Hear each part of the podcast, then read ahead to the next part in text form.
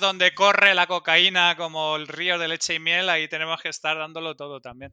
Ahí lo estamos petando, pero súper duro, ¿eh? Claro, claro, claro, por eso te quiero decir. Porque en las raves, o sea, la cocaína es lo que se, se lleva ahora. ¿no? Efectivamente, pero ¿quién se puede ver un programa nuestro que no esté drogado hasta los ojos, por favor? Seamos serios y asumamos la realidad.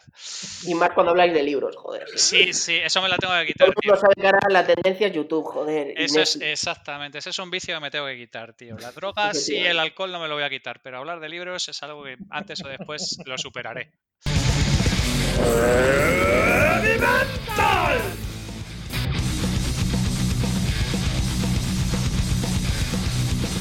Hola a todos y muy bienvenidos al capítulo número 11 de Heavy Mental, eh, vuestro podcast favorito, ya sabéis, ese que no decepciona, que no defrauda, que nunca os falla, que siempre está en ese ratito que quieres salir de paseo y no sabes a quién llamar, ese ratito en el que estás en el baño y dices, mmm, qué aburrimiento porque el Candy Crush ya me lo he pasado tres veces. Aquí estamos nosotros. Bueno, como siempre, buenas tardes Javier, buenas tardes David. ¿Qué pasa, perraco? ¿Cómo estamos? Buenas tardes. ¿Qué pasa? Oye, hoy te, lo has aprendido, ¿eh, Mike? Te has hecho una No, intro no, no, muy no. majeta, ¿eh? Muy majeta. Ya sabes tío. que yo siempre improvisando. De hecho, es más, voy a sacar una consulta así rápida entre los tres. ¿Vosotros cuál creéis que sería el top 3 de situaciones en la que la gente que nos escucha más nos escucha? Yo digo que la 1 es paseando, seguro. Al perro, paseando ahí con la novia que no la quiere escuchar, lo que sea. Yo diría que en coche, cocinando o en el baño. Bueno, cocinando es guay. Yo he reconocer que siempre cuando le doy una escucha al día siguiente, casi siempre es cocinando. Sí, ¿no? ¿Tú, Javi? Yo en cambio tengo otra teoría y es básicamente que es cuando se están fustigando como el monje loco ese del código da Vinci. Se están arreando, se están arreando ahí en las costillas con, con el este y tal y están escuchando de fondo y lo veo, lo veo, lo veo, lo veo. Y está digo, trempando. Javi, Al mismo si tiempo está trempando. viene- si todo esto de hacer referencias raras de películas y series viene por lo que hemos dicho en la intro, de que si haces una referencia ahí medio, medio decente, me leo un libro, lo retiro, ¿eh? Que no, hijo, no, no, no. Desde luego, si para vas- dormir, para dormir no lo escuchan. A ver si el cuerpo calloso se te va a dislocar y vamos a tener un disgusto. No, no, no. no. Mantente alejado de los libros, por favor. Tú a lo Bueno. tuyo, al Rubius, a, a Tamara Bueno. y estas movidas. Pero Javi, ya sabes lo que dicen con estas cosas, ¿no? No, no lo sé. Capítulo 11. ¿Es la vacuna del COVID la última estrategia terraplanista? Bueno, hoy traemos un tema calentito, calentito y suculento. Yo creo que los dos grandes mitos, uno el del 2020, que es la vacuna, o sea, ahora que no es epidemiólogo y especialista en vacunas de coronaviruses, y eh, lo segundo, por supuesto, el tema más de actualidad desde que el mundo es mundo. De hecho, ¿la Tierra es plana o no es plana? ¿Qué pensamos de los terraplanistas? ¿Qué dicen los terraplanistas? Y joder, ¿los terraplanistas tienen que ver con la vacuna del COVID? Mm, la gente dice que no, pero yo digo que sí. Ojo con el 5G, que nos van a meter microchips. Nos van a meter microchips detrás de las orejas. Por el orto. ¿no? Efectivamente. Y bueno, hoy vamos a hablar, como bien dice el título, de eh, bueno, pues eh, un tema científico relativamente de, de actualidad, que no por eso nos parece menos importante, que es un poco pues todo el proceso eh, que hemos, bueno, que hemos vivido casi en directo, ¿no? Casi semana a semana, minuto a minuto, de la evolución de la vacuna de- del coronavirus, del COVID eh, SARS-CoV-2. Seguro que Javi y David conocen un nombre más técnico todavía que ese, porque yo no me he leído ningún libro del COVID todavía. Eh, pero, eh, bueno, la verdad es que yo Ya, creo ya llegas tarde. Leer libros del COVID ahora ya es mainstream. ya, claro. La clave era leerlo el 8 de marzo, ¿no? de puta? no, el 8 de marzo es ya haberte tenido dos preparadas y ya tener el- la, la máquina de gestión de oxígeno al lado porque... Porque, lo- bueno, el 8 de marzo, el 8 de marzo. ¡No me tires de la lengua! El 8 de marzo. Sí, claro, va ahí la Diana. Sí, sí, Oye, el sí. capítulo 13 claramente lo tenemos que hacer de política, ¿no? Porque veo que Javi está tope. No, está no, no, no, que, no, que viene Iván Redondo y nos cierra el podcast. Venga, vamos adelante. Bueno, entonces, primer punto, eh, vacuna. Eh, bueno, joder, yo creo que hemos vivido, más hablando del componente no tanto científico por inicio, sino de actualidad, ¿no? De cómo ha habido una guerra, eh, sociopolítica eh, o, macro macromundial entre naciones, empresas, naciones, eh, un poco por ser los primeros, ¿no? De hecho, hoy, el día que grabamos el podcast, que es día 14 eh, de diciembre, se ha vacunado a la primera persona en Estados Unidos, a primera hora de, Estados Unidos, en Nueva York, pero es que Rusia ya salió la semana pasada con 28.500 vacunados, porque claro, ellos tenían que ser los primeros, sí o sí, por el artículo 33, ¿no? Entonces, un poco como habéis visto, a nivel un poco más eh, bueno, sociopolítico, David y, y, Javi, esta, esta guerra de, vacunas ¿no? en tiempo real, de oye, eh, luego entraremos si queréis más en lo que es el proceso ¿no? de, construcción de la vacuna, los modelos de, pruebas y demás, pero ¿cómo habéis vivido vosotros un poco esto? Javi, rompe hielo. Bueno, pues a ver, eh, vamos a ver, vamos a ver. Vamos a separar por un lado lo que es la impresionante carrera armamentística que se ha producido con el tema de los desarrollos de las vacunas, porque a mí me ha parecido maravilloso desde un punto de vista científico cuatro o cinco grandes compañías lanzadas hacia la vacuna, cada una basada en diferentes aproximaciones, unas vacunas clásicas, vacunas basadas en ARN, eh, eh, eso es la parte más, más guay, la que me hace, digamos, de alguna manera devolverme la fe en la humanidad. ARN me encanta ese grupo. Eh, sí, sí, sí, sí, sí, son coetáneos, coetáneos de Mecano y de glutamato yeye. Y entonces el tema es que hijo de puta que es, es que me, corta el swing siempre con, con, alguna con alguna historia de estas que es, que es un puto genio. Miki eres un puto genio, te amo. El asunto es a lo que iba. Eh, la carrera armamentística de las vacunas, o sea, vosotros no sé si os estáis dando cuenta, pero estamos generando en menos de 24 meses posiblemente 3, 4, 5 vacunas viables, cada una basada en un escenario eh, diferente desde el punto de vista de aproximación científica incluso. A mí me parece una auténtica pasada y un auténtico templo al, saber humano y a, la gestión. Claro, el tema es la gestión política, que es que es un tema que me pone del muy mala hostia y de la que ya hablamos en su momento en el programa que dedicamos al, tema del COVID. Pero yo personalmente creo que todo lo que se ha hecho en términos de aproximación con un montón de... La única duda que tengo es si hubiéramos acelerado el tiempo, que lo dudo, si digamos de alguna manera nos hubiéramos puesto de acuerdo la humanidad en trabajar en una o dos líneas de investigación o no sé si es mejor lo que se ha hecho, ¿no? Que es como lanzar una especie de iniciativa mitad privada, mitad pública, cinco o seis líneas de investigación y una especie de carrera loca por, llegar. Y a pesar bueno, de eso... incluso compartieron, no sé si lo visteis, pero em, un poco desde distintos países, ¿no? en las webs estas que tienen de divulgación interna, las universidades y tal, eh, se llegó a compartir los distintos eh, genotipos, ¿no? Del, de bueno de, la ARN del virus. Claro, es que, eso es a lo que para poder compartir información independientemente de la parte comercialoide, ¿no? Digámoslo así, de la vacuna. Claro, pero tú ponte en fila eh, con, por ejemplo, el último outbreak loco que, que, hizo polvo a la, civilización occidental, que fue el virus del SIDA. Cinco años en determinar que era un virus y aislarlo. Todavía estamos sin, sin vacuna hasta que llegamos, digamos, los, los lo, logramos cronificar y ya prácticamente nadie se muere de SIDA. Pero digamos que los tiempos en, este tema, yo creo que desde el punto de vista científico se han triturado por completo. Entonces yo en ese sentido quiero verlo desde una, desde una perspectiva, digamos, em, la ciencia siempre salvando el día. Porque claro, lo que es la parte de gestión política y lo que es la parte de gestión desde el punto de vista de la gente que ha intentado usar todo lo relativo al COVID para sus propias agendas políticas, pues aparte que ya lo mencionamos en el programa del COVID, es que es un tema que me produce un ardor de estómago bastante importante. Entonces, a mí el hecho de que hayamos sido capaces de tener viables en 24 meses varias vacunas potencialmente eh, funcionales, bueno, a ver, yo qué sé, no sé si llamar funcional a la rusa, vete tú a saber si te inyectas la vacuna rusa y te sale un tercer ojo. ¿Visteis Putin lo que hizo para demostrar? es que fue la hostia, no sé si lo, lo visteis, ¿eh? Para demostrar que la vacuna no era, no era bueno, era legítima y era, no, sé si lo visteis, ¿lo visteis? No, no, no, no, no, no, ¿No lo visteis? La primera persona que se inyectó fue una de sus hijas. Hostia, eso Con es, dos cojones. eso, eso es, eso es muy Putin, tío. No, pero es que tú Eso- cágate. Eso es, de Putin, eso ¿eh? Es- eso es una mezcla, eso es una mezcla entre, entre el Equalizer y, y Fraga bañándose en palomares. Es que O sea, juro, movida, ¿no?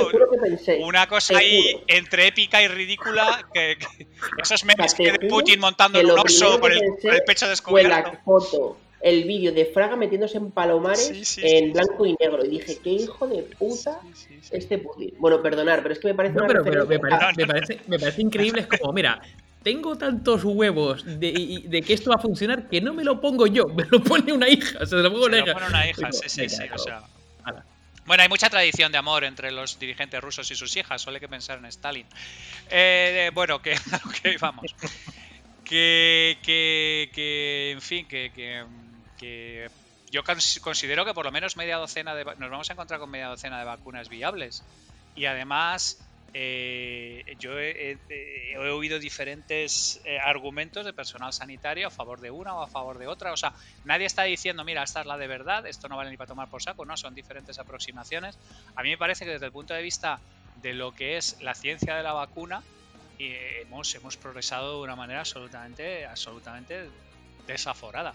Y, y la parte sociopolítica, tío. A mí me parece. Bueno, ahora, perdón, David, te dejo, ¿eh? pero me parece espectacular cómo se han metido todas las naciones. eh, China, por supuesto, como siempre, pasando de todo, ¿no? Pero eh, las grandes naciones, Europa, Rusia, Estados Unidos, Canadá, con el apoyo de Estados Unidos, eh, un poco en la guerra, en la guerra, entre comillas, ¿no? De eh, vamos a ser los primeros y la nuestra es la que más porcentaje tiene, ¿no? Como demostrando ya, ya no solo a nivel económico, sino a nivel científico, quién la tiene más grande, ¿no? Me parece espectacular. Pero bueno, yo estoy muy de acuerdo con eso. A mí me parecería muy bien que la gente se midiera la, minga a términos de país en términos de potencia científica. Ole, ole, ole, ole. Turrón nogueroles, ¿sabes? No, a mí lo que. O sea, es decir, para que se me entienda bien, a mí lo que me sorprende es que no lo hagan de normal y lo- que lo hayan hecho para esto. O sea, porque es como. Es una parte como un poco electoralista, egocentrista, ¿sabes? O eso me parece. Hombre, hay un montón de, de conexiones con todo esto. Eh, por ejemplo, las bolsas y el resultado de las bolsas y que no se hayan colapsado en medio de la pandemia con todos los negocios sufriendo tienen bien que ver con la gestión de expectativas y con el día después y con todo esto. A mí, a mí me parece que los políticos realmente no han contribuido en nada y que cuando han contribuido ha sido para cagarla. Y que lo que hay ahora mismo es una, una carrera armamentística entre un montón de diferentes laboratorios para poner un tema en la, me- en- en la mesa. A mí, me- a, mí me- a mí no sé si es que estoy siendo optimista dentro de todo este eh, barrizal que llevamos con todo esto, pero a mí me ha parecido la respuesta del colectivo científico con todo el tema de la vacuna, me, parece, me, pare- me ha parecido ejemplar en cierta medida. David. Sí, o sea, yo vamos, estoy totalmente de acuerdo. O sea, yo mm, miraría esto con un positivismo extremo en cuanto al, a, al- a la aceleración de, de haber aislado el patógeno, que, se suele tardar mucho más, y haber encontrado por lo menos primeros visos ¿no? de, de posibles eh, vacunas. Aquí, y, además me, me parece interesante esto de explorar diferentes vías, ¿no? Eh, me estuve leyendo ahí las tipologías de vacunas, ¿no? Eh, las vacunas atenuadas, ¿no? Eh, tienen pues un virus que... Las clásicas. que son las clásicas, efectivamente, eh, o atenuadas o inactivas, que son las clásicas, las que cogen parte del patógeno, eh, está activo pero cogen parte y que es, que es lo que se llama el antígeno, para, para luego generar eh, que el propio eh, eh, sistema inmunológico genere los, los anticuerpos, y luego las, las vacunas de ARN-ADN, ¿no? Que, es un poco yo creo que la, la gran eh, novedad, y ahora podemos entrar un poco en detalle. A mí me pareció muy interesante esta, este, bueno, esta como diferente exploración, tanto de lo clásico como lo, más, lo más nuevo. A mí sí que me hubiera parecido interesante porque, como bien dice Javi, ha sido carrera armamentística o carrera literalmente como la, la carrera espacial, ¿no? Eh, y a mí me, lo que me, me- me hubiera parecido interesante, dado que es un, bueno, pues es un, es un. está siendo un mal endémico mundial que nos afecta literalmente a todos, pues que hubiese habido como una organización, ¿no? Eh, mayor tipo lo que comentamos en su momento con el ITER, Mm. eh, en el que de forma ordenada se hubiesen dividido ¿no? la- las líneas exploratorias y que hubiese sido como una especie de, bueno, de, un- de- de, de un gran experimento, una gran línea de investigación organizada, donde hay diferentes líneas, donde se van de alguna forma eliminando en los trials hasta que se llega a una, ¿no? Porque ahora mismo, bueno, pues hay un interés económico subyacente por ahí, o latente, que a lo mejor no nos preocupa ahora mismo, pero bueno, eh, cuando lleguen a otros países que a lo mejor económicamente no pueden soportar eso, o a lo mejor que tengan que hacer una inversión mayor en cuanto, por ejemplo, eh, estoy pensando ahora mismo en la, en la vacuna de, Moderna o de Pfizer, ¿no? Y los menos 80, entre menos 70 y menos 80 grados, la cadena de frío y demás bueno, hay cosas que a lo mejor se han pensado desde una perspectiva muy concreta, eh, socioeconómica, y que, y que a lo mejor de forma organizada en múltiples países eh, pues hubiera, hubiera sido diferente, a lo mejor. Ah, pero yo eso, yo eso pienso así los días pares. Los días impares pienso que las posibilidades reales de que hubiéramos podido coordinar a toda la gente en un esfuerzo que no tuviera, digamos, de alguna manera un driver eh, entre económico, orgulloso y patiotero, pues hubieran sido bastante complicadas, porque coordinar a la gente es muy complicado. Sí, o sea, más, tiempo hubiera llevado segurísimo, seguro, seguro. Sí, sí, sí, sí, sí, sí, tengo esa sensación también. O sea, yo, sí comparto el punto de vista de David, em, de que es una pena de que no haya habido un esfuerzo internacional, eh, pero también es verdad que hay un punto de competencia que yo creo que muchas veces en el ámbito científico sano, ¿no? sí, eso es. Eh, o sea, sí comparto el tema de que a mí me habría flipado que hubiera sido tipo ITER, o sea, me habría flipado, ¿no? E incluso el rollo imaginaros, imaginaros de que cojan a los 100 tíos de cada país, ¿no? O 50 y los juntan, ¿no? La hostia, cojonudo, ¿no? Eh, y todos juntos y hasta que no lo tengáis no salís. Pues oye, la hostia, ¿no? E incluso hasta a nivel sociológico sea un experimento acojonante, ¿no? Juntarles y qué puede salir de ahí, ¿no? Para bien y para mal. Pero también creo que cuando tú pones a gente a competir eh, con objetivo comercial o por ego o por ciencia, también sacas lo mejor de cada casa, ¿no? No sé si recordáis, voy a hacer un pequeño site, un comentario eh, saliente, pero no sé si eh, recordáis, por ejemplo, la guerra espacial cuando competía Estados Unidos con Rusia, ¿no? O sea, tú veías a los rusos y joder, competían ahí, vamos, mano a mano. De hecho, los rusos tenían mejores científicos, mejores cohetistas y mejores eh, físicos, ¿no? Y era espectacular como con muchos menos medios se buscaban la vida, ¿no? Eh, el famoso chiste, ¿no? De eh, la NASA estuvo durante 10 años un proyecto de investigación de 20 personas con 3 millones de dólares al año en los 60 para conseguir que un boli funcionara en gravedad cero y los rusos metían lápices, ¿no? Pues eso. Bueno, sí, eso en el fondo es, un, es una historia apócrifa que no es particularmente no es particularmente realista. Pero no, no, no, es, es fake, pero es, la demostración un poco de la competencia. Eso es. Pero lo que sí es verdad es que yo, sinceramente, aunque me pueda parecer, yo creo que eh, por intentar ver un poco de, de, esperanza en, en, una catástrofe como ha sido esto, eh, francamente, yo hace muchísimo tiempo, y lo hablamos en su momento en, en aquello, en, otro programa donde estuvimos hablando de, habíamos hablado de, ciudades del futuro y me habéis traído Facebook. Eh, no teníamos desde hace mucho tiempo un desafío colectivo al nivel de este para la ciencia a nivel mundial. Y es verdad, totalmente. Y bueno, y estamos hablando ahora de. Bueno, estamos hablando de que se ha vacunado la primera persona, eh, evidentemente después de las personas que se han utilizado en la parte de trials, ¿no? en eh, Rusia ya hace tiempo, ¿eh? Que ahí estaba la hija de Putin. Pero y el oso también lo vacunaron. Pero bueno, que me refiero que, que está por ver, ¿no? Es decir, eh, de alguna forma se ha llegado a, conseguir. O sea, no me quiero poner agorero, ¿eh?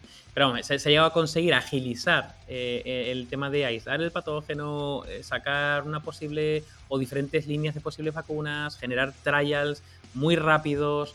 pero bueno, hay muchas preguntas encima de la mesa. Yo me estaba ahí leyendo Claro, Pfizer dijo que eh, la, la, vacuna que tenía un. Bueno, e, en el trial, ¿no? El que hicieron, eh, había tenido un 90% de éxito. Eh, y claro, al principio no habían compartido las cifras, luego las compartieron y había 4, 40, 44.000 voluntarios que se presentaron, de los cuales ¿no? se, se, le puso la, la, el, la vacuna o la prevacuna. O a partir de ahí se, hizo un seguimiento de unos dos meses y después de eso dieron 94 positivos, de los cuales 86 habían tomado placebo, ¿no? ¿no? habían ingerido, digamos, no habían tomado la vacuna, y 8 infectados dieron vacuna. Es decir, fue muy, muy positivo, pero claro, eh, eso es para todo el mundo, hay un sesgo poblacional.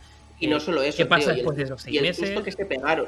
Porque el susto que se pegaron es que a uno le salió esclerosis múltiple. O sea, mucho ojito. Bueno, es que, claro, es que cuando tienes tanto, tan poco tiempo para la parte de trial, empiezas a decir, esto es consecuencia o correlación, ¿no? ¿Esto tiene algo que ver o no tiene absolutamente nada que ver? Es que se pegaron un susto, un susto de cojones porque de repente una de las personas se encontraba mal, se encontraba mal, se encontraba mal, se encontraba mal, y esclerosis múltiple. Y claro, suspendieron de forma, vamos, inmediata la, situación. A ver, pero es que entiéndelo, además, eh, la gente se piensa que se toman estos ciclos por porque sí, porque son unos, eh, unos lentos y unos... Y unos pero, pero a ver, es que el, eh, evitar que te salga una, un, como el problema que hubo con la talidomida o cosas por el estilo requiere de una serie... Hay un ciclo de pruebas. Por eso digo, cuando, cuando digo 24 meses parece que es un montón de tiempo, ¿no? Pero, pero es, a mí me parece un tiempo récord, incluyendo pruebas e incluyendo todo lo que todo lo que debe hacerse en un No, y que tiene que coger eso, lo que decía David, ¿no? Una muestra suficientemente representativa eh, de diversos, bueno, pues de diverso componente genético, fenotípico, o sea, tienes que coger una muestra que de verdad valga para algo, ¿sabes? Claro, claro, es que no sabéis, o sea, bueno, vosotros posiblemente sí lo sabéis, pero probar una vacuna y certificar una vacuna es un proceso complejísimo. Si tú te vas además a, los, a los pioneros, a los, a los Maurice Hillman, eh, toda esta gente que, creó 10 o 12 vacunas a lo largo de su vida, es que cada, cada vacuna le, llevaba 4 o 5 años el, ciclo completo. Y este tío es, un, es, un auténtico killer. De hecho, aquí eh, engancho con la siguiente pregunta. Eh, esta mañana también se anunciaba en España Em, que esperan empezar a vacunar a partir del 3 o 4 de enero. Eh, engancho con la siguiente pregunta. Eh, ¿Os vais a vacunar o sois negacionistas de la vacuna? Solo por eso ya me voy a vacunar, tío. Mira, no me había dado cuenta, pero es que no. Hay cosas que. No, no, pero, o sea, no sé si sabéis. Por, ejemplo, sí, sí, sí, sí lo sé, pero. La, encuesta en España es acojonante, que un 45% decía que, que, no se iba a vacunar. ¿eh? Bueno, yo lo tengo muy claro, ¿eh? Bueno, pero a ver, a ver, a ver. No, no, no, pero esto, esto tiene un montón de miga. Mira, primero no te preocupes porque antes de ti hay 14 grupos de riesgo. Los um, vulnerables, los. La... Bueno, yo por calcula, me, salto tres, pero por lo demás. Se calcula que nosotros, vamos, eh, llegaremos a la vacuna probablemente después del verano, probablemente septiembre-octubre. ¿eh? Me viene bien. Para mi boda, si venís los dos, súper vacunados. esos son, esos son mis, esos son mis cálculos. Pero el asunto es, el asunto es, el asunto es. Em, una cosa es no vacunarte contra la gripe cuando tienes una determinada edad o si eres una población de riesgo o algo así, y otra cosa es no vacunarte para un tema eh, que, que, si eres un vector de transmisión le puedes zumbar a quien sea. ¿Vale? O sea, yo personalmente, que es que no, no, no, no soy particularmente, por ejemplo, yo no me vacuno normalmente de la gripe. Entre otras cosas, porque de la gripe hay 250 variantes y hay que hayan dado con la que. 15.000 cepas este año, decía. exactamente. O sea, es, es, hay bastante más probabilidades de que me toque la bonoloto que de acertar con la cepa en cuestión. Pero, pero este tema yo personalmente creo que incluso hay que mandar un mensaje y hay que vacunar. O sea, aunque solo sea por, por hacer support a lo que es la parte de, de, de, las vacunas y de, y de la concienciación de que no somos nosotros solos, sino que es que eh, hay un montón de gente que depende de que nosotros estemos vacunados, yo, vamos, pienso ir como un campeón. Pues mira, yo, yo soy pro vacunas a muerte, pero en este caso yo creo que yo, ¿eh? yo, yo me refiero a yo y mis circunstancias, ¿no? Es decir, yo no soy un, grupo de riesgo a priori, no estoy, eh, tengo la capacidad o la suerte de, poder reducir mi exposición a el resto de personas, es decir, no, estoy de cara al público, no, eh, o no, estoy, por ejemplo, en un centro de mayores, es decir, yo reúno una serie de características que me permiten, eh, bueno, decidir con, con, criterios sin afectar a otras personas si vacunarme o vacunarme y yo decidiría no vacunarme en esta primera, eh, digamos, oleada de, vacunas, principalmente porque, a ver, creo que el proceso ha sido muy rápido por motivos obvios y, se ha llegado a un punto donde los trailers parece que pinta bastante bien, pero bueno, yo no, no tengo todas conmigo de cuáles podían ser efectos colaterales que se podían generar. O sea, tú en tu caso, David, lo ves, o sea, por entenderlo, ¿eh? desde un punto de vista pragmático, tu, tu base de pensamiento es que te da miedo que por haberlo hecho de presa y corriendo pueda generar un efecto secundario, ¿no? O sea, si te estoy entendiendo bien. Exactamente. Eh, y dado que si puedo elegir, es decir, porque si estuviese, por ejemplo, en un trabajo, me, invento, ¿eh? Soy un cuidador de, personas mayores en un centro. Bueno, pues oye, probablemente me vacunaría por, por, un tema de, de concienciación y decir, oye, vamos a... Pero si puedo no hacerlo, que por ejemplo sería mi caso, yo en esta primera oleada no. Yo esperaría a bueno, pues un trial mayor, ver qué tipo de, efectos eh, se generan, porque vamos, al igual que, bueno, eh, ya empiezo a sacar algunos, algunos bulos, ¿eh? se, ha dicho mucho por ahí que el tema de que es una vacuna eh, o de tipo ADN o de tipo ARN se modifica nuestro ADN y eso puede generar pues consecuencias no deseadas. Eso, es una falacia, es decir, es, erróneo. Es decir, el, tema de, que sea ADN o ARN, básicamente es porque te introducen. ¿no? Eh, es el mecanismo de transporte, efectivamente. Claro, es el mecanismo de transporte. No, significa que te metan algo que modifique tu ADN, ¿no? Es decir, es, simplemente te meten. Es, te meten una cadena, un ARN o parte de ADN de ese, de ese patógeno con el objetivo de, además el ARN lo que hace es dar una instrucción a tu sistema inmune para generar eh, bueno, pues ese, anticuerpo, ¿no? En este caso una proteína, creo que es lo que tienen que generar para generar ese anticuerpo. Entonces, em, claro, yo no tengo ningún tipo de preocupación de, esto de, ostras, eh, me van a modificar el, ADN, tipo, ¿no? Lo de CRISPR y la modificación que te toca un punto y no sabes cómo te va a afectar. Pero bueno, dado que no tengo por qué correr, entre comillas, ese riesgo, si tiene algún tipo de, riesgo porque no está testado durante un periodo de tiempo, o por lo menos con, lo, con la eh, rigurosidad que suelen testar las vacunas, yo en mi caso no lo, no lo testaría, pero evidentemente aconsejaría que todas las personas que están en grupo de riesgo y aquellas personas que están expuestas a o grupos de riesgo o, al público en general, sí que lo hagan, sí que lo hagan. Yo creo que el riesgo es bajísimo en el sentido de que probablemente tengas más riesgo, una alta exposición al virus, ¿no? Eh, que vacunarte y un efecto secundario que te pueda dar eso, eso seguro. Pero puestos a la balanza y si no tienes ningún tipo de exposición, yo en mi caso voy a esperar. Pues la, verdad es que me encanta. Me, encanta que sea así porque además me gusta porque mm, Javi tiene una opinión, tú otra y yo estoy un poco en medio en este caso. Em, yo, yo la verdad es que comparto los dos puntos y creo que por conciencia social, un poco tal, pues lo haría, ¿no? Pero si viviera en medio del campo y tal y no me relacionara con mucha gente, pues seguramente no lo haría, la verdad. Comparto un poco contigo, David. Claro, pero es que la lógica de David es que es absolutamente respetable. Es muy parecida al que no se compra tecnología nueva de primera generación, porque sabe que va a pagar el doble y sabe que se va a encontrar bugs a punta de cañón. O sea, mm. tiene una cierta, tiene una cierta lógica. Si te lo puedes permitir, es, algo que, evidentemente segundas y terceras iteraciones siempre van a ser mejoradas. Lo único que pasa es es un poco como la... ¿No te acordarás de una tira de XKCD? Que era el tío este que dice que siempre compraba software 10 años después de que hubiera salido. Porque era... Eh, precio era prácticamente la misma experiencia. Lo que intentaba el tío era siempre estar como varios años por detrás de cuando producían las cosas, porque obtenía tecnología estable y funcional y, todo esto a un precio mucho más competitivo que los recién comprados.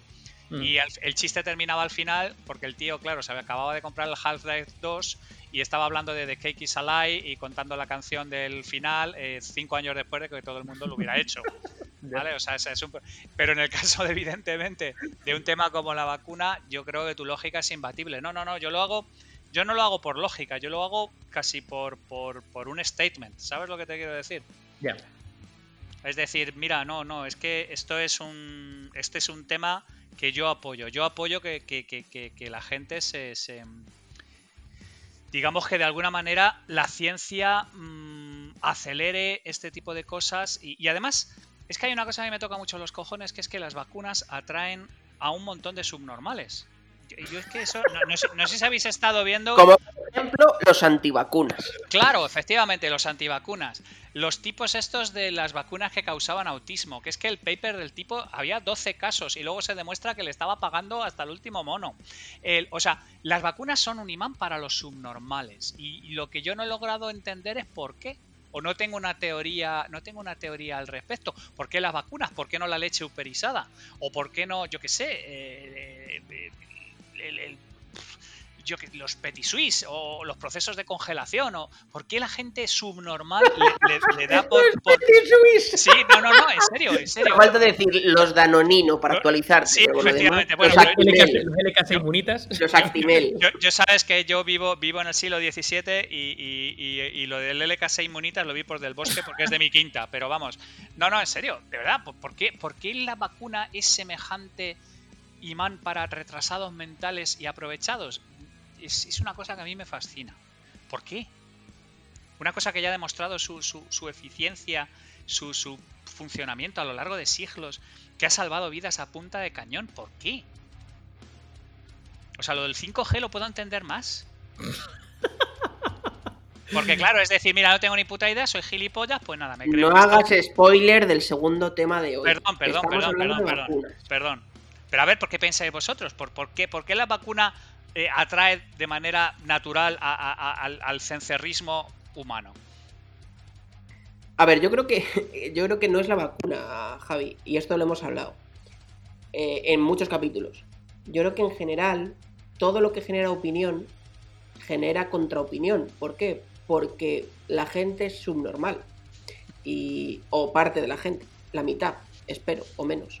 Eh, entonces, donde hay líderes de opinión y opinión, hay gente que hace contraopinión. Eh, bueno, al final es que e, es cualquier, pero es que yo creo que pasaría en la vida con todo, porque es parte también un poco de lo que nos hemos inventado alrededor de nuestra especie, ¿no? De lo que nos hemos inventado como raza, que es la comunicación. Bueno, lo que nos hemos inventado, lo que, lo que tenemos, ¿no? Como especie. Y es, ya que tenemos conciencia, pues tenemos esa necesidad de no siempre estar de acuerdo. Y a veces es por mis cojones eh, y por nada más. Em, pero, pero ocurre. Yo, fijaros, me estuve leyendo un poco, o sea, por tener un poco de contexto, ¿no? el, cómo surge el concepto de vacuna, que surge en el finales de 1700, ¿no?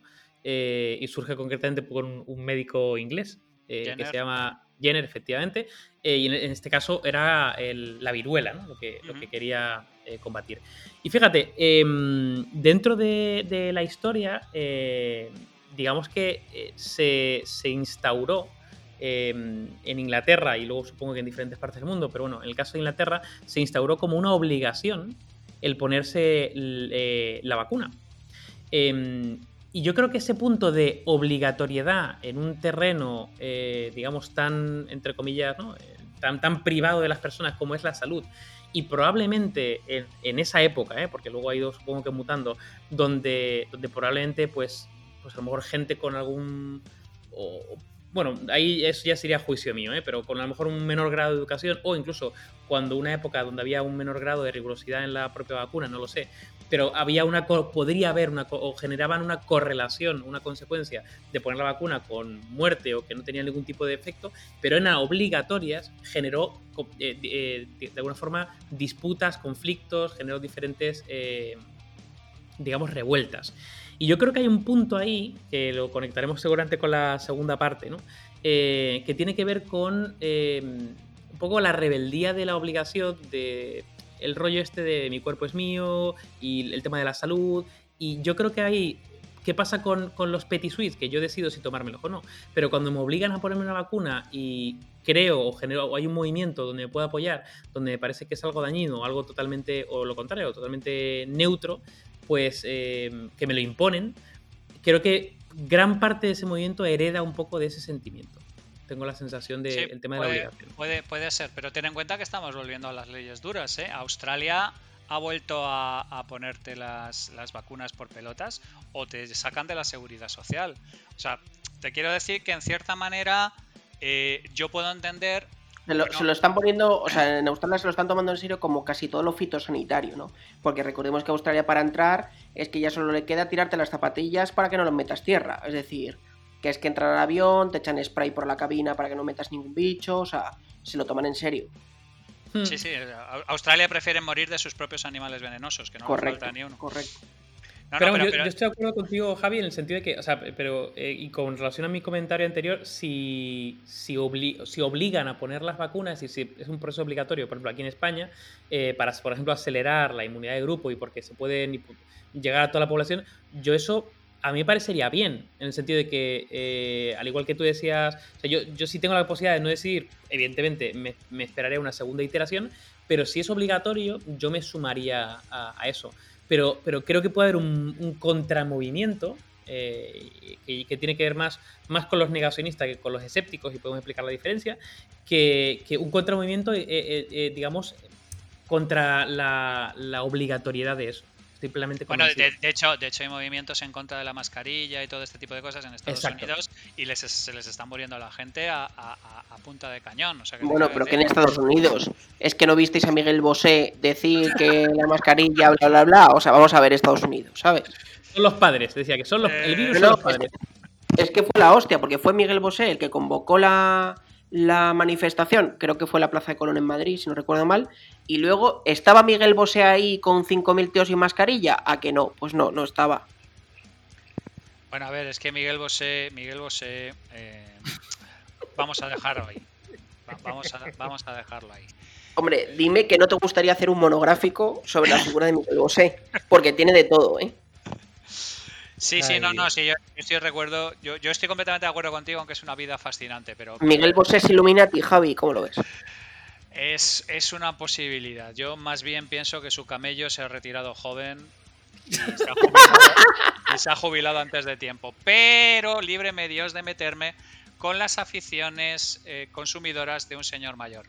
No, pero a lo que voy, el, el- el- el- el tema es fundamentalmente que efectivamente, posiblemente es esa, ese sentido obligatorio, ¿no? Ese sentido de, de, de, de- de- ese mecanismo psicológico perverso que a la gente le produce creer gilipolleces. Que luego posiblemente es, algo que hablaremos en, en- en la segunda parte del tema, pero a mí me parece que la- las vacunas, eh, para el historial que tienen de éxito y de haber salvado a la humanidad 14 veces, tienen una mala fama que yo no entiendo en absoluto. Ya. Sal- salvo por lo que tú comentas, claro, que es que como es una cosa que normalmente hay una cierta, digamos, obligación, sea moral, sea legal, de, de- de ponértelas, pues a la gente le siente particularmente mal. Pero es que también están obligados a respirar y no oigo a nadie quejarse del asunto. No sé. Bueno, pero es que esto, o sea, se parece mucho a, a la frase de mi gran gurú filosófico Berto Romero, ¿no? Que dice que porque exista la libertad de expresión no quiere decir que yo tenga que escuchar las gilipolleces de todos los hijos de puta, ¿no? Correcto. Y es verdad, y es verdad, es decir, que exista la libertad de algo no quiere decir que todos tengamos que estar sujetos a ese algo. De hecho, precisamente por eso hay libertad, porque permite que hay gente que lo haga, pero otros que no tengamos por qué hacerlo, ¿no? Eh, es verdad que las vacunas, no sé exactamente, Javi, tú que tienes hijas, lo sabrás, pero hay eh, un, un ciclo de vacunas eh, que sí que son obligatorias, ¿no? Sí, por sí, sí, sí, sí. Hasta los 12 años hay aproximadamente entre 15 y 20 vacunas que son obligatorias. Luego hay ¿Y, algunas y que qué son. pasa, ¿y que qué pasa si son- dices que eres de esto que, que no quieres? O sea, te, te canean o te quitan Sí, la sí, no, no, no, no, no, no, no. En, en casos extremos, tú te declaras antivacunas y movidas por el estilo, te pueden llegar a quitar la custodia. Y en, en Australia, por ejemplo, tema Joder, de- o sea, se lo toman en serio. ¿no? no, no, no, no. En Australia, además, ya te estoy diciendo que la movida es: tú no, va- tú no te vacunas, tú estás fuera de la seguridad social. O sea, te- quiero decir, a mí me, me, me, me, me puede parecer hardcore, eh, sí, pero es que, es que son gente con la que tampoco se puede razonar, ¿eh? Que luego hablaremos de ello también.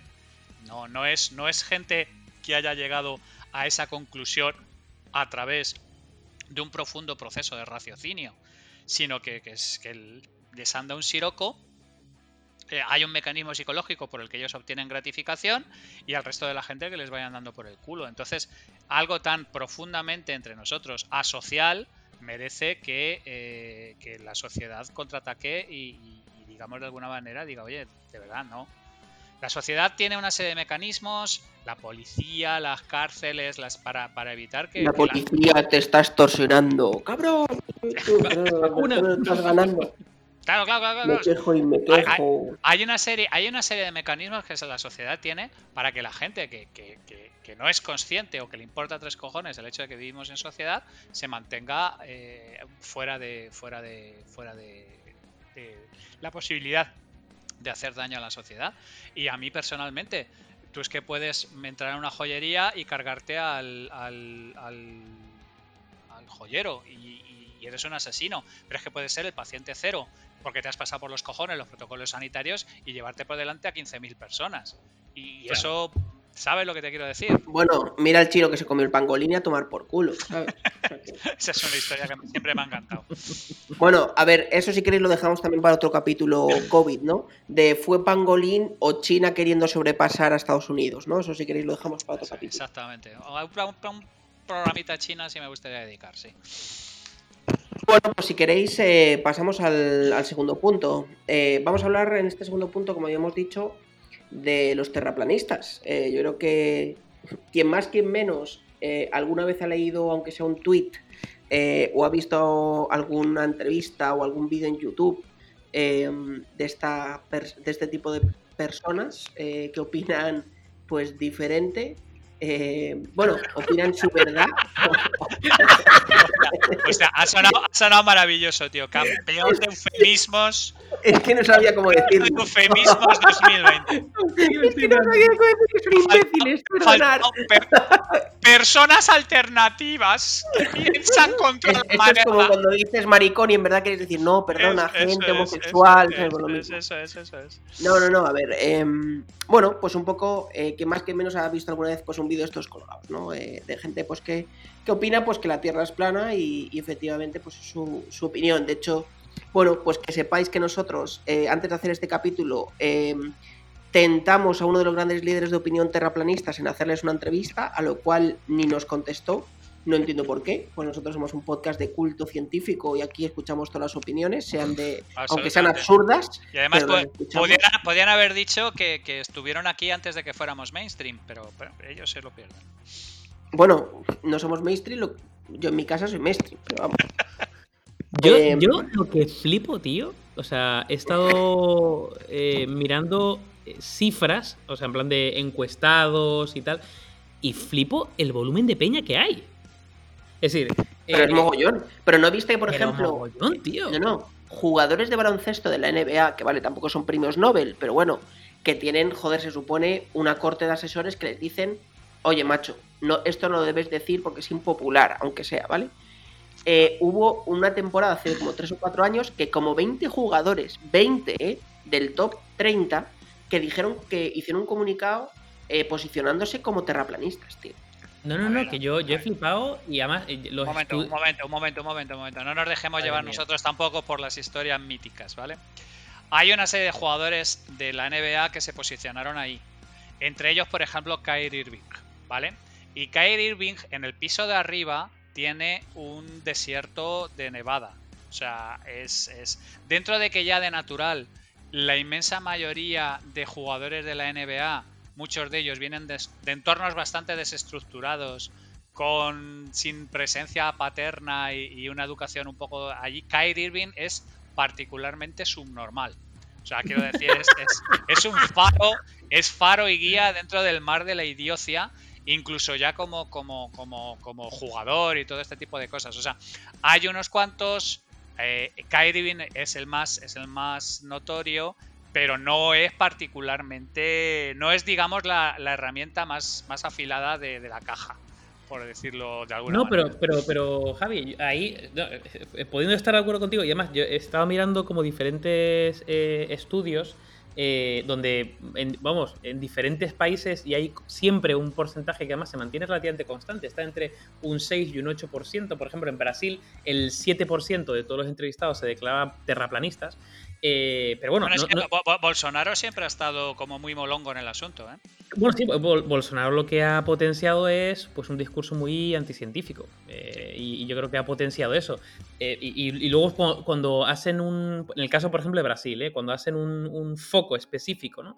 en, en las características de ese 7%, pues hay un gran porcentaje, curiosamente, que no tienen un grado de educación muy elevado. Y, y también un alto porcentaje que está vinculado con, eh, bueno, en ese caso la fe cristiana, pero bueno, con tintes religiosos, casi siempre.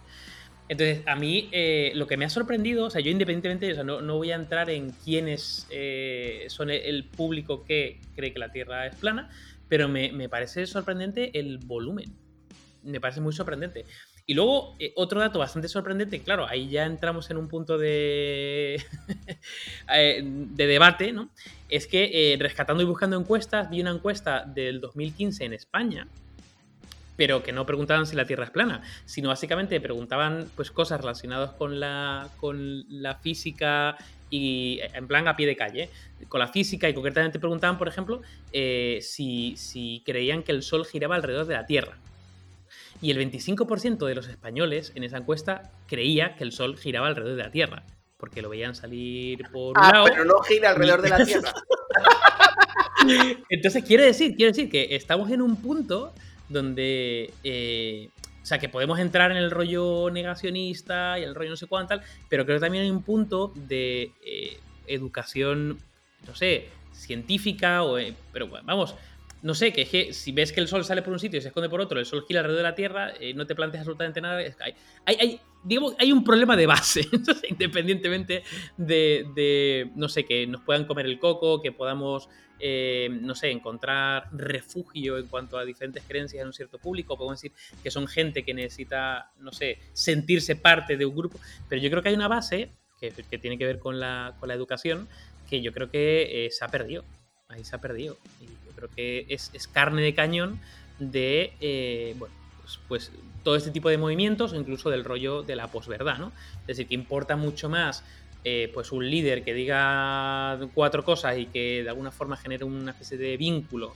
o, eh, como un sentimiento, porque además estaba viendo que el, término de posverdad se, se, asocia muchas veces a mentira emotiva, ¿no? Porque hay un punto emocional con una actitud social que te puede enganchar y eso, eh, aunque haya hechos objetivos que desmientan eso, tiene menos influencia que lo otro, ¿no? Entonces, bueno, ahí yo creo que hay un temazo caldo de cultivo para todo este tipo de cosas. Claro, es que a ver, yo ya sabéis que soy.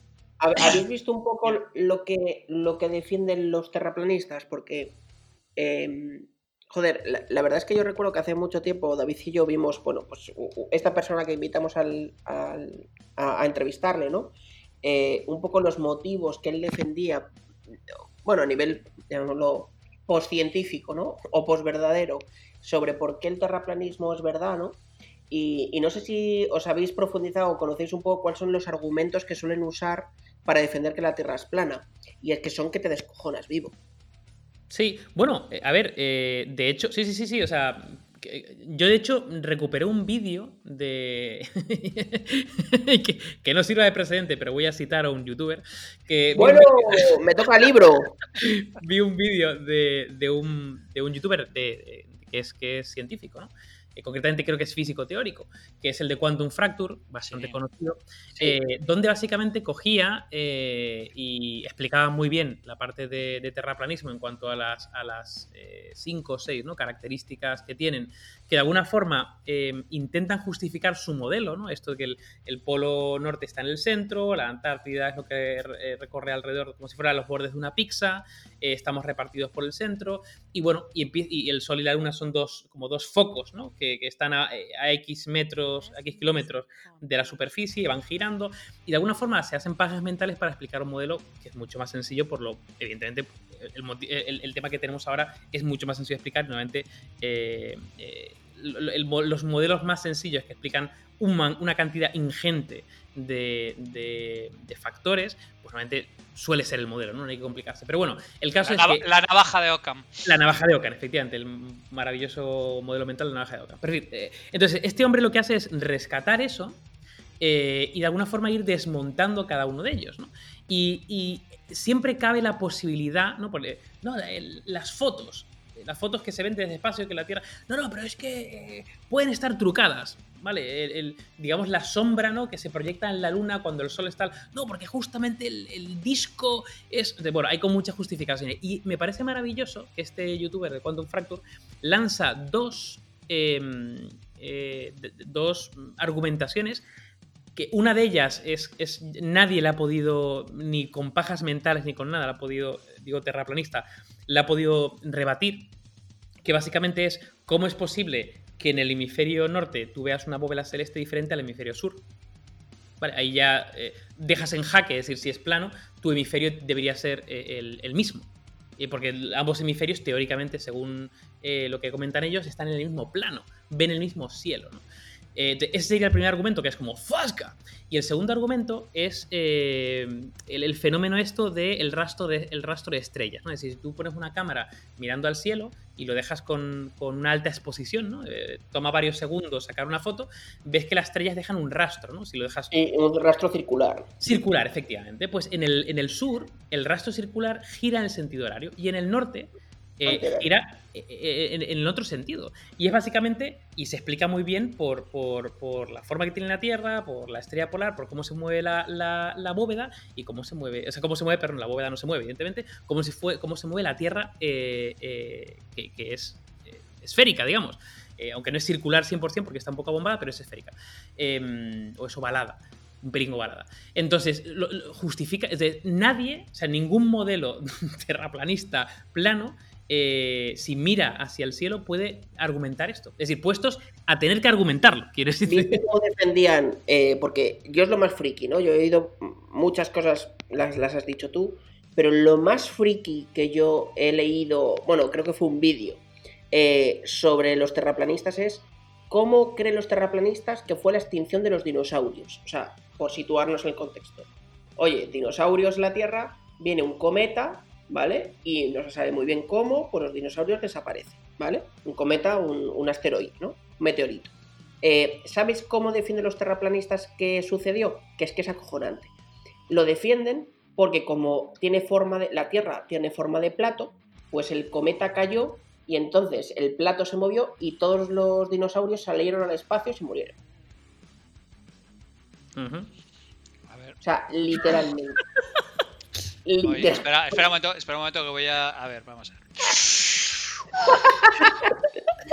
o sea, es espera, espera, pareció... espera, que estoy haciendo mi tai chi para evitar la, la matanza. Te estás marcando el Miguel Bosé, ¿no? Es, exactamente. Estoy haciendo un poco de tai chi porque la alternativa es matar a alguien. Vamos a ver, un segundo. A ver, yo, de verdad, yo respeto mucho a Quantum. Eh, la gata de Schrödinger es una, es, es una socia de Mensa.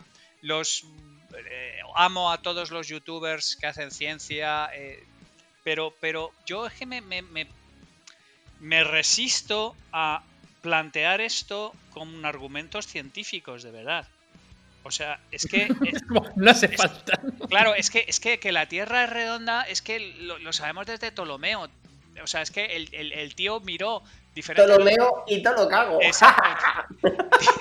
Lo, lo, mira diferentes longitudes de sombra en diferentes posiciones y se da cuenta que a la misma que a la misma situación que está en el sol son diferentes o sea es que que todavía estemos intentando gastar neuronas de gente valiosa en demostrar que el agua moja y que el viento seca es una cosa que a mí me fascina porque además es que yo todavía tengo que ver un vídeo de algún terraplanista al que digas me han caído las escamas de los ojos caigo de rodillas, ¿cómo he podido ser tan ciego a la ciencia? Me rasgo las vestiduras y me, me reconvierto a la claro, de... Exactamente. Kyrie, bueno, Kyrie, Irving, Kyrie Irving, el jugador este que os digo que, que, que el, el, lado izquierdo del cerebro le dice pan y el derecho le dice patatas, este termina pidiendo perdón, pero porque su, porque su agente le dice que, te, que, que nos vamos a la mierda, subnormal pide perdón.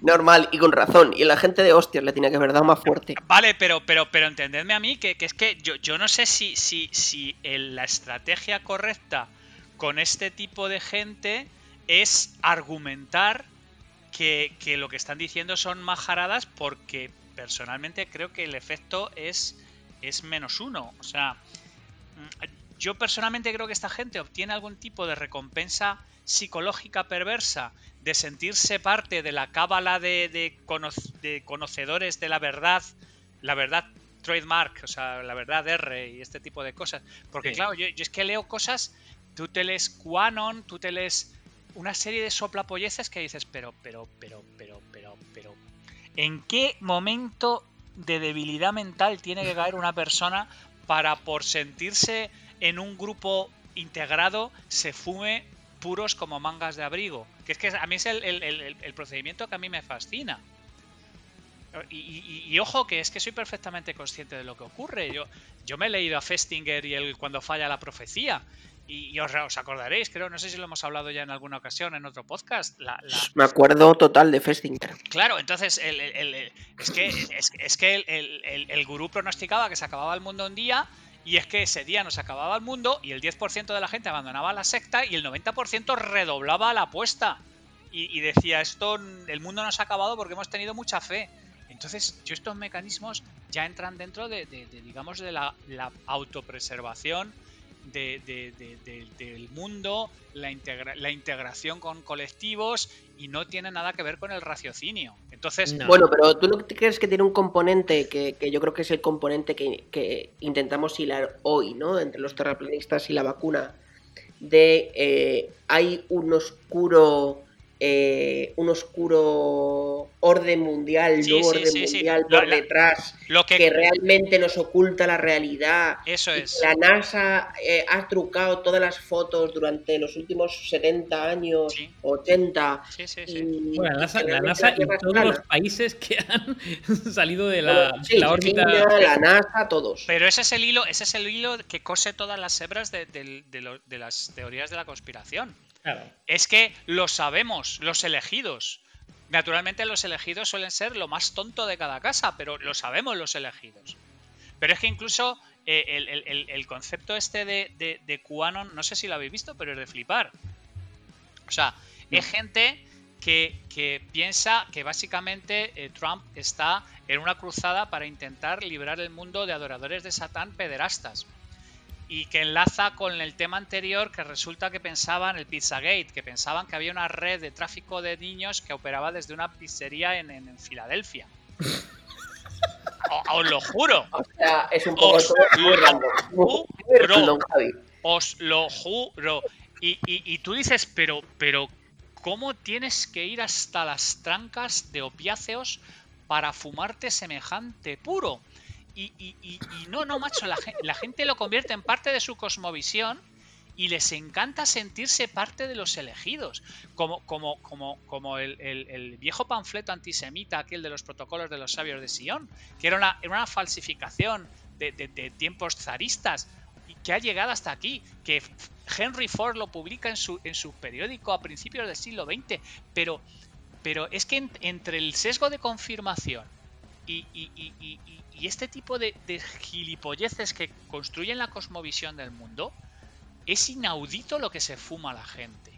Es inaudito. Y yo personalmente creo que la ciencia ahí no tiene nada que hacer. Ni los argumentos racionales, ni nada por el estilo. Porque eso tiene que ver en, eh, tiene que ver en, cómo la gente se construye su propia visión del mundo y sus, digamos, sus arquitecturas eh, mentales y cómo encajan dentro de ellas. Entonces, eh, este tipo de cosas es, una es casi como, como, como un mal con el que hay que convivir. Claro, o sea, al final, Ana, yo, yo, entiendo ese, el enfoque que planteas, porque al final, ¿cómo puedes...? O sea, tú puedes intentar, oye, vamos a ayudar a identificar falacias, sesgos, el método científico, el pensamiento crítico, pero claro, esto no va de eso. Eh, claro va, no. va, de otra, va, justamente de casi un, casi un sentimiento, ni siquiera un sentimiento de pertenencia exclusivamente, sino casi más eh, sentirse eh, casi, pues no sé, probablemente protagonistas, ¿no? De una cosa mayor, probablemente de, vidas eh, o de no quiero decir vidas miserables, pero de, gente que considera que su vida es miserable. No, no, no, no, no, Pero va por ahí, va por ahí. De vidas miserables. Es que eh, Es casi como buscar un propósito. Claro, claro, claro. No, no, no, es que hay una correlación, hay una correlación terrible y hay gente, hay gente que ha estado trabajando sobre el asunto, hay gente que ha estado trabajando, el, hombre este, el indio este, a ver si me acuerdo cómo se llamaba, que ha estado trabajando en, todo lo que tiene que ver con esto. Apu. no, Swami, Apu. Mahatma, sí. qué, desgraciado. El Viren Swami este, este es un psicólogo social que ha estado trabajando todo el día, toda la vida sobre este asunto y dice, oye, mira, es que hay un montón de gente que tiene problemas de integración, problemas de autoestima, IQs por debajo de la esta, y, es que se sienten queridos, integrados y compartiendo una especie de cábala secreta, Y, es que el problema es que no va a desaparecer esto porque hay una serie de beneficios psicológicos asociados a fumarse este tipo de puros. Y mientras haya esta serie de beneficios eh, psicológicos asociados y a sentirse especiales porque comparten un conocimiento. Bueno, pero es que hay una parte de superioridad moral, Javi. Por supuesto. no, no, y de, parte pura de superioridad moral de yo no sé y vosotros sois imbéciles. Exactamente, y de, y de, y de, lucha contra, contra, contra el, de narrativa mágica, que es lo que yo digo yo, y de lucha contra el mal, y de lucha contra el malvado sistema, y, de, todo este tipo de mierdas. Entonces hay una serie de beneficios psicológicos no aparentes que son los que mantienen toda esta sarta de gilipolleces. Pero no es un problema de que la gente... A ver, que sí, que yo estoy de acuerdo. Y lo que comentaste es dramático y que el 25% de la gente no sepa que el Sol gira sobre la Tierra es una cosa que es que me pongo a llorar. Yo que ya sabes que soy aderador de, de, Schopenhauer del séptimo día y, testigo del, del, chasquido de Thanos. Pero, pero, pero, pero, pero, pero, pero esto es otra cosa, tío. Aquí hay... otra cosa. mira, yo iba a, iba a decir dos, cosas. Una, una recomendación de una serie que, a ver, eh, no voy a hacer ningún spoiler, de hecho no tiene nada que ver con terraplanistas, que se llama Utopía. Que no, me suena que a lo mejor la comentamos cuando hablamos de las utopías. Sí, utopías, sí. Pero bueno, Utopía, eh, la trama concretamente es un grupo eh, de de, mega frikis que encuentra pistas en una serie de cómics sobre el fin del mundo. Entonces, eh, yo creo, y ahí se, se, ve claramente, pasa que bueno, luego la serie se desarrolla por otros derroteros que no tienen nada que ver con esto, pero bueno, concretamente las dinámicas que se generan en la búsqueda y de señales y la empatía y el descubrimiento y el no sé cuánto y el protagonismo de... Yo creo que ahí se, se, se, eh, se ejemplifica muy bien ese rollo de, dar casi un propósito y un, protagonismo dentro de, pues, de una vida que a lo mejor pues, sería muy mediocre en muchos aspectos. Y luego la otra cosa em, que he estado ahí también bicheando, eh, aparte de que el terraplanismo eh, surge eh, de, un, de, un, conflicto, em, vamos a decir, religión-ciencia, y de hecho gran parte, cuando, cuando en los estudios, cuando se entrevistan terraplanistas, siempre hay, siempre hay un componente por ahí eh, de una forma religiosa. Em, he estado mirando el, o explorando un poco la línea de escépticos y negacionistas, porque muchos de los terraplanistas por medios de comunicación se dice que son escépticos. ¿no? Eh, cuando creo que ahí probablemente eh, hay un mal uso de la palabra escéptico. Es decir, eh, yo por lo que entiendo del movimiento escéptico, y, de hecho hay escépticos que son tan escépticos que se pasan al negacionismo literalmente, pero bueno, el movimiento escéptico por, por, eh, por, defecto, en el fondo son un conjunto de personas que eh, no se creen, o no se creen, digamos, lo establecido como tal, sino que intentan refutar las ideas y contrastarla con evidencias. ¿no? Es decir, hay, un punto ahí del método científico. ¿no? Eh, y, ya está. Ese sería como el vertical escéptico. El, vertical negacionista, eh, de alguna forma, eh, niega lo establecido, pero no intenta buscar, digamos, ideas, evidencias y, una base que a lo mejor pues, pueda seguir un método científico, sino justo lo contrario. Lo que intentan es, es, reproducir un poco el sesgo de confirmación. Es busca literalmente o personas o hechos que contrasten su propia creencia y lo suelen buscar, hola, ¿qué tal casualidad? En nuevamente fuentes eh, totalmente alternativas, no vinculadas con expertos, eh, sino vinculadas con otro tipo de eh, movidas, digamos. Entonces, yo creo que hay, hay, una distinción ahí clave, que es un negacionista de alguna forma no busca la verdad, sino busca su verdad o contrastar su creencia y, y casi alimentarla, llevarla, cuando un escéptico lo que intenta bueno, intenta buscar la verdad, obviamente siempre con la capacidad de refutar, porque otra cosa que, parece que es que eh, se, suele decir, no, no es una creencia de ciencia, bueno, eh, hasta que se diga lo contrario, ¿no? Es decir, el método científico es, una de las gracias, ¿no? Lo que permite es ir validando un conocimiento de manera refutada y, rigurosa hasta que se demuestre lo contrario. Y tiene esa capacidad. Y curiosamente, normalmente los negacionistas y casi todo lo que tiene que ver con la pseudo, ¿no? pseudociencia o otro, otro tipo, casi nunca se contradicen.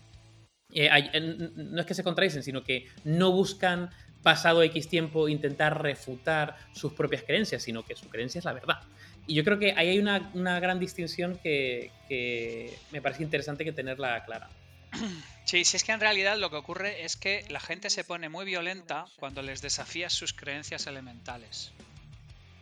Hubo un estudio que demostraba que cuando me metieron a, gente en un, en un escáner y estuvieron examinando qué áreas del cerebro se ponían en marcha cuando si tú eras eh, demócrata, por ejemplo, te mandaban un mensaje republicano. Digamos que de alguna manera... La del porno. bueno, sí, efectivamente. Eh, eh, de, este tipo de, cosas que, te mandaban mensajes que contradecían tu propia, tu propia estructura mental o tu propia cosmovisión, por decirlo de alguna manera. Y, vinieron a descubrir que se activa la amígdala, que es exactamente lo que se activa cuando nosotros localizamos un predador o cuando vemos un peligro. Entonces, básicamente, el mismo mecanismo con el que reaccionamos violentamente cuando aparece un predador o cuando aparece una amenaza es el mismo que se activa cuando alguien nos presenta una visión del mundo que contradice profundamente lo que nosotros creemos. Entonces, a partir de ahí ya os podéis imaginar lo que nos podemos O sea, es un tema de, que te da miedo. sí, sí, sí, sí, no, no, es un tema de... Te deja en vacío, ¿no? Es algo que no conoces. Eh, sí, sí, exactamente. Un ataque a tu integridad. Eh, exactamente, exactamente. A tu, a tu, a tu, no sé cómo decirlo, a tu cosmovisión, a tu manera de ver el mundo. Y entonces no es, no es, joder, es que no estamos preparados de manera natural para aceptar cosas que contradigan nuestra cosmovisión. El problema es que una cosmovisión se hace a lo largo de muchísimos años de añadir cosas y de ir, digamos, es como una casa, vamos, la vas haciendo con las cosas que te van llegando y la vas mejorando y la vas cultivando. Y, ¿cuál es el proceso por el cual tú incorporas una gilipollez como parte de la pared de tu casa? Porque claro, a partir de ahí está claro. En el momento en que alguien desafía esa gilipollez, tú vas a reaccionar como un león enjaulado. y vas a reaccionar muy violentamente. ¿Vale? Hay ideas que no contradicen tu cosmovisión, que las puedes añadir sin ningún problema, pero hay ideas que directamente para poderlas incluir tienes que tirar tu casa, y esas son las que reaccionan brutalmente. Y claro, el asunto, y lo que a mí me fascina, porque yo el, mecanismo biológico lo entiendo, es cómo y en qué momento incorporas una mierda pinchada en un palo como parte de tu cosmovisión. Bueno, quizá eso se, se junta con un poco con la fusión de esto, ¿no? Quizás en qué momento eh, tienes el suficiente miedo como para creer que todo es una estratagema de un nuevo orden mundial eh, y que la vacuna del COVID eh, pues te van a meter chips 5G de radiofrecuencia para controlarte, ¿no? Em, hay un componente, yo creo, de, pues de, sí, de miedo, hay un componente de, pues de creer que eres superior, hay un componente pues de que alguien te le está intentando colar.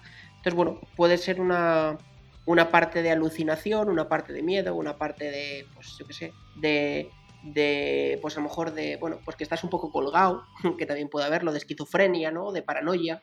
Eh, quizá puede ser una mezcla de todas también. Hmm.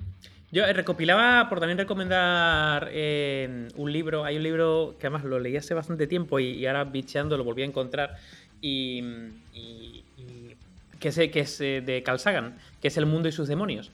Y, y, maravilloso. Clasicazo. de narices, maravilloso, recomendable.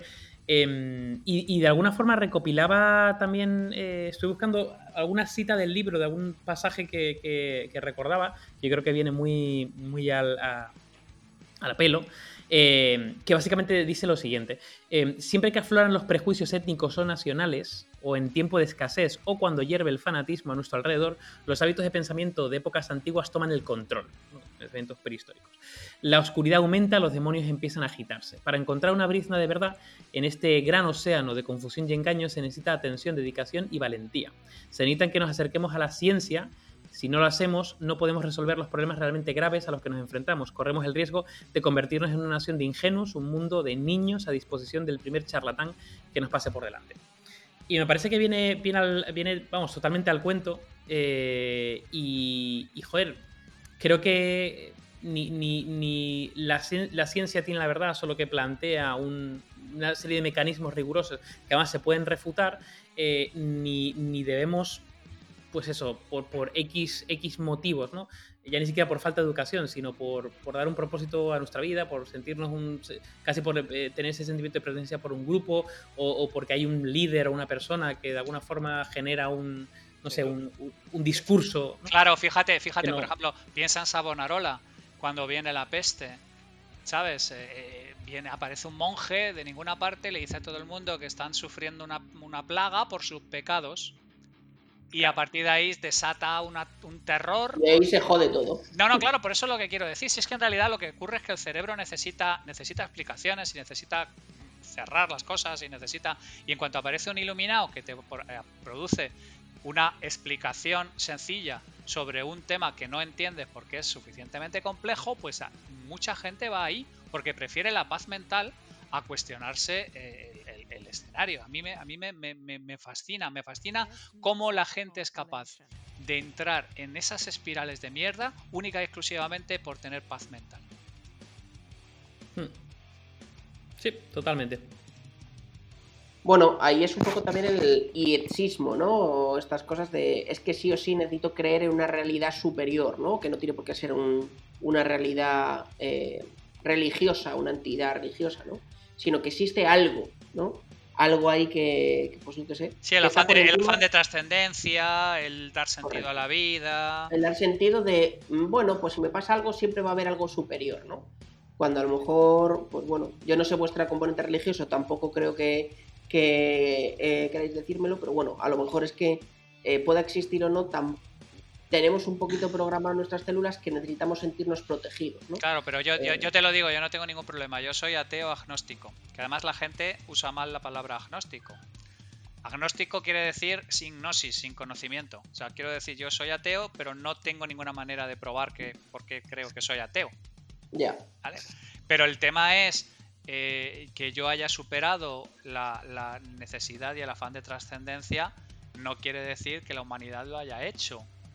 Y, y- y es que es, es- muy duro. Todos, todos, digamos, aspiramos a entender qué es lo que hacemos aquí y por qué estamos aquí. Y que hay algo más allá de, de la vida y, que, y que nuestro sufrimiento aquí se, se- se pagará en el futuro. O sea, digamos que la gente, insisto, que, que cree cosas que le proporcionan paz mental y no necesariamente se pone a evaluar si son buenas o malas para ellos. ¿Sabes a mí lo que me genera paz mental? Pasar una hora y cuarto cada dos semanas con vosotros. Sí, señor. Bueno, si os parece... hablando de, hablando de temas como estos, vamos a, vamos a cerrar el podcast y os hago la pregunta. ¿Creéis que eh, los terraplanistas están haciendo una estrategia eh, y la vacuna del COVID parte de eso? Yo es que estoy posible. Yo personalmente creo que entre toda la increíble variedad de gilipolleces en las que creen, esa no es una de ellas. Pero por puro. No sé, porque creo que hay otras gilipolleces más. mm, con mejor historia. Mucho más gordas, ¿no? Exactamente. David. Yo, yo eh, di- digo, diría que no y de hecho diría lo contrario. ¿no? Eh, yo creo que podía haber una vinculación más entre terraplanistas y antivacunas en general, o antivacunas COVID, pero en general antivacunas. Creo que hay una correlación más directa ahí que, que, que el tema de, ¿no? de las vacunas COVID y que modifican el O sea, tú crees ADN. que las que- vacunas no nos meten chips, ¿no? Yo Ni creo que no, no nos meten chip, el, el- no, el, el 5G, eh, digamos que no, no, va a hacer cáncer ni nada, ¿no? pero cáncer no lo sé. Por de pronto el, el 5G no va a modificar tú- nuestro tú ADN. pones, eso es, tú pon, ponle- pon- pon a explicarles que no es radiación ionizante y que básicamente, Exactamente. o sea, le- No, no- no tiene la capacidad de, de- de- ni de cargar nada ni modificar nada. espera, espera, que se ha emocionado Miki, venga, cortamos. Efectivamente. Bueno, O sea, la vacuna del eh, COVID no hace CRISPR, ¿no? el CRISPR, sí, efectivamente. El CRISPR va por 5G. Efectivamente, esa va a ser la nueva. Efectivamente. Bueno, y yo pues, eh, aunque parezca mentira, estoy de acuerdo con David y con Javi. Eh, obviamente creo que la vacuna del COVID es un nuevo auge científico, eh, rompiendo pues eh, seguramente todos los tiempos, plazos y paradigmas que teníamos hasta ahora y que obviamente la estrategia terraplanista pues no existe. Literalmente seguir haciendo comunicación sin argumentos para que siga teniendo más adeptos que no tienen ni puta idea, como dice Javi, y que siga llegando gente que intenten defender algo pues que no tiene sentido, ¿no? Cuando al final hay un rebaño de gente que se cree en una cosa y llegan a otra oveja, pues la oveja dice, ostras, pues si toda esta gente opina eso, pues tendrán razón. Y entonces le sigo a pies juntillas, ¿no? Ni me lo planteo ni miro la evidencia científica. Y quizá eso es lo que están intentando los terraplanistas, que meterse la vacuna, que ya tiene mucho follón, todos los científicos de la vacuna como para estar con terraplanistas. Bueno, pues hasta aquí el capítulo de hoy. Espero que os haya gustado a todos. Y nada, como siempre, eh, muchas gracias Javi, muchas gracias David. Salud, ciencia y no os creáis en mierdas. Ciencia y metal. Hasta el siguiente. Hasta la próxima. Un abrazo.